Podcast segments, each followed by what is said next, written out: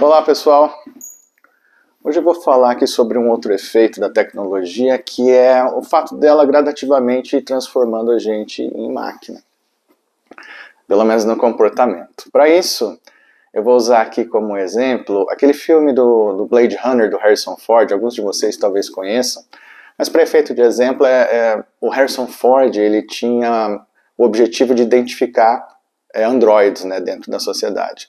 Ele fazia isso realizando uma série de perguntas. Depois de um determinado tempo, ele sabia dizer com certeza, né, isso aqui é um androide, não é um ser humano. É, esse teste, na verdade, é um teste de Turing, né, que foi o, foi o pai, o Alan Turing foi o pai da computação. E ele elaborou isso para que a gente conseguisse é, dizer se tinha chegado na inteligência artificial.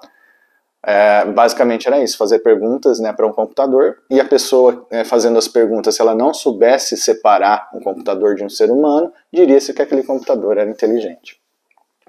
E apesar desse teste ter sido vencido por máquinas recentemente, é, um outro filósofo, John Searle, ele disse que não era um teste suficiente para dizer que a máquina tem processo cognitivo, né, estados mentais. E ele elaborou um outro cenário para provar isso, que se chamava quarto chinês.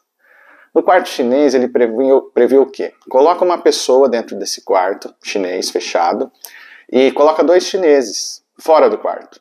Um colocando pela janela é, perguntas por meio de um papel, é, bola, enfim, imagine como você quiser.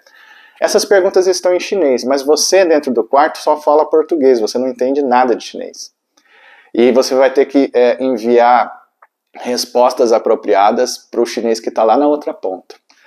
Então, o que, que você vai fazer? Você vai pegar as perguntas que chegam e vai ter um diagrama, um livro, com possíveis respostas para aquelas determinadas perguntas. Então, você faz um processo associativo ali. Vai folheando o livro por, um índice, encontrou aquela pergunta, você entrega a resposta apropriada na outra ponta.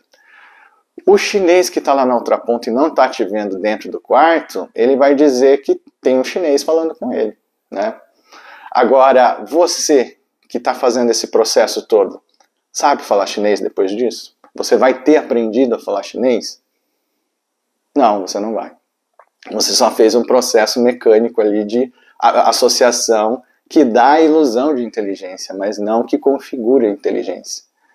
Então foi, foi esse ponto que ele disse que contradizia o, o teste de Turing, porque só vai só vai ter a ilusão né, de que a máquina está pensando, quando de fato ela não está pensando. Ela só está fazendo associações que dão a sensação para o cara que está fora do quarto de que ali tem, tem inteligência acontecendo. Então, é, esse, esse fato é interessante porque como, como que isso é, pode ser transportado, esse conceito, para o que a gente vive hoje quando a gente está na internet? Imagina o Facebook quando, como sendo o quarto chinês. E você estando dentro desse quarto chinês. Quando você manipula a interface do Facebook. Ali tem uma certa linguagem. A linguagem é configurada pelos botões que você pode acessar, pelas ações que você pode fazer. Né? Você pode escrever, curtir, comentar, adicionar amigos, é, cancelar amigos. Então é, uma certa, é um certo diagrama ali com um conjunto de regras que pré-determinadas que você pode seguir. Você não pode fazer nada além do que está pré-determinado pela interface do, da, do aplicativo.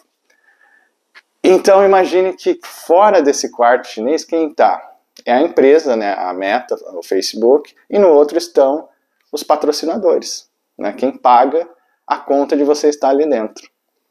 E à medida que você vai fazendo é, estas interações, você vai gerando dinheiro, que tem significado para quem está de fora. Mas você próprio ali dentro não percebe isso. Né? Você, não, você não entende que as palavras que estão chegando ali têm significado para quem está de fora da esquerda do quarto e para quem está de fora da direita, mas para você não. Qual é o significado disso? É um negócio. É um negócio. E você acabou de virar uma máquina ali dentro. Você é uma máquina que aperta botão. É uma máquina que curte, comenta e compartilha. E é interessante nesses processos porque uh, as coisas vão perdendo a semântica até. Por exemplo, você pega a palavra ali dentro do, da linguagem do Facebook, amigos. Né? Você tem uma série de amigos ali. Mas não são amigos mesmo, né, no sentido tradicional da palavra, são conexões. Mas a palavra amigos está tá, tá explícita lá. A gente tem um tipo de relação que a gente não tem, não tinha antigamente. que é você ter, por exemplo, 5 mil amigos ali, e você potencialmente conhece 150, tem conexões com 150. Tem estudos falando isso já.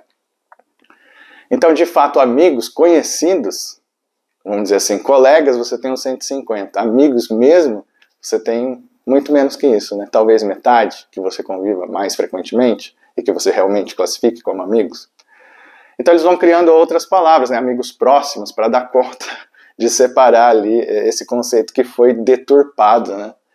E o, e o pior é que, assim, é, outras coisas vão, vão acontecendo na, na, nesse processo maquínico aí que o, que o Facebook vai criando, de modo a dar mais significado para quem está fora do quarto, não para quem está dentro. Então, para eles, quanto mais você conseguir engajar e usar as ferramentas para gerar valor para quem está fora, melhor.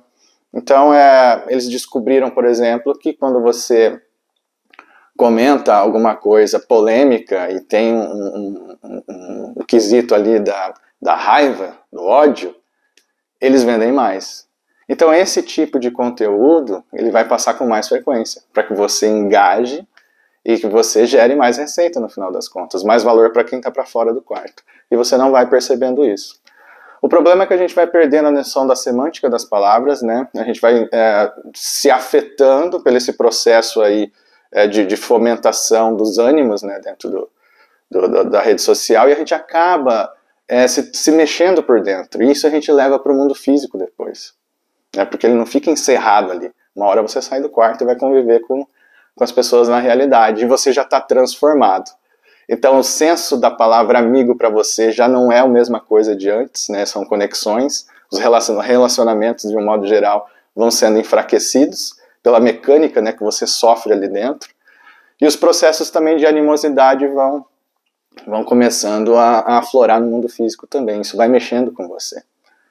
Então, é, no fundo, no fundo, você vai ficando mais no físico como você está no virtual. E no virtual ali, no fundo, você está virando uma máquina, como um cara dentro do quarto chinês ou o Android lá do, do Alan Turing. Valeu, pessoal. Deixa aí embaixo o que vocês acham desse, desse raciocínio aí, se vocês concordam com Turing, com Searle, se não concordam com ninguém, e se você se sente mais maquinizado ou não. Deixa um comentário aí embaixo. Valeu, até a próxima.